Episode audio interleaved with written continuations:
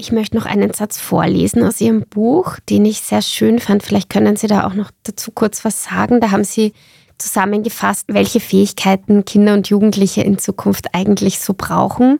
Und zwar haben Sie geschrieben, Kinder müssen sich beherrschen, auf andere beziehen und sich bewegen. Sie müssen Technologie benutzen, anstatt sich von ihr benutzen zu lassen sich der Freiheit, die sie haben, bedienen und sich ihrer eigenen Möglichkeiten bewusst werden. Sie müssen Komplexität begreifen und sich begeistern für Themen, für Menschen und für sich selbst. Mhm.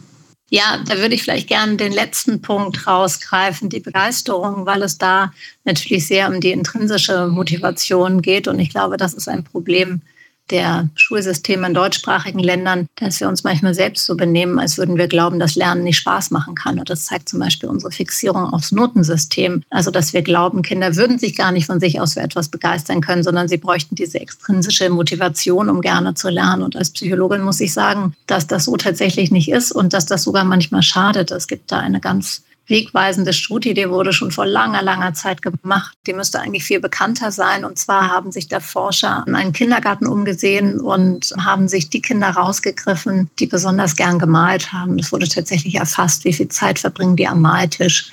Und haben diese Kinder dann zu einem Experiment gebeten, haben die in zwei Gruppen geteilt. Den einen Kindern haben sie gesagt, malt einfach drauf los so wie immer. Und den anderen Kindern haben sie gesagt, malt etwas und dann bekommt ihr eine Belohnung dafür.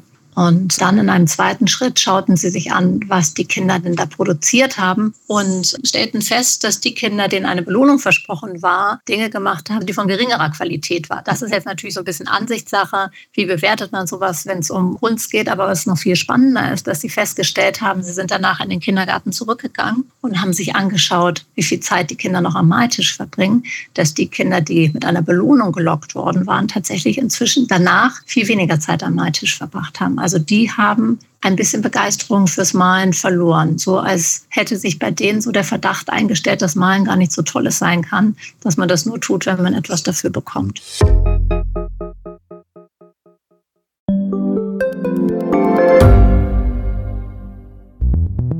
Wie können wir die Erderhitzung stoppen? Wie verändert künstliche Intelligenz unser Leben? Und wann wird nachhaltiges Reisen endlich einfacher?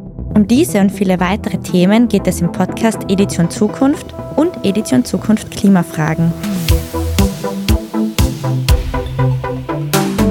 Ich bin Alicia Prager. Und ich bin Julia Beirer. Wir sprechen über Lösungen für das Leben und die Welt von morgen. Jeden Freitag gibt es eine neue Folge, überall, wo es Podcasts gibt.